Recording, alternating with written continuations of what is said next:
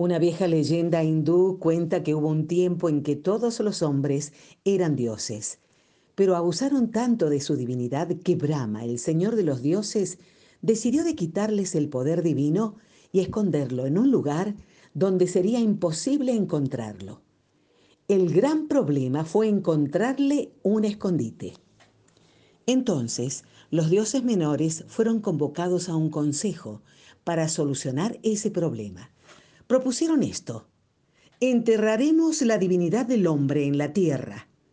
Pero Brahma contestó, esto no valdrá para nada porque el hombre cavará y la encontrará. Entonces los dioses replicaron, en este caso tiraremos la divinidad en lo más profundo del mar. Pero Brahma contestó de nuevo y dijo, no porque tarde o temprano el hombre explorará los fondos de todos los mares, un día la encontrarán y la sacarán de donde está.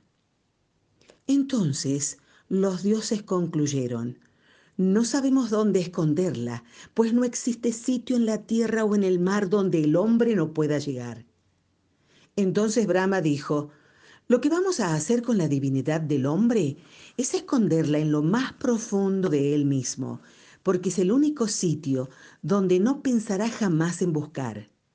Desde entonces, concluyó la historia, el hombre ha dado la vuelta a la tierra, ha explorado, ha escalado, sumergido y cavado a la búsqueda de algo que está dentro de él. La sabiduría gnóstica te invita a realizar el viaje más maravilloso hacia lo más profundo de ti mismo.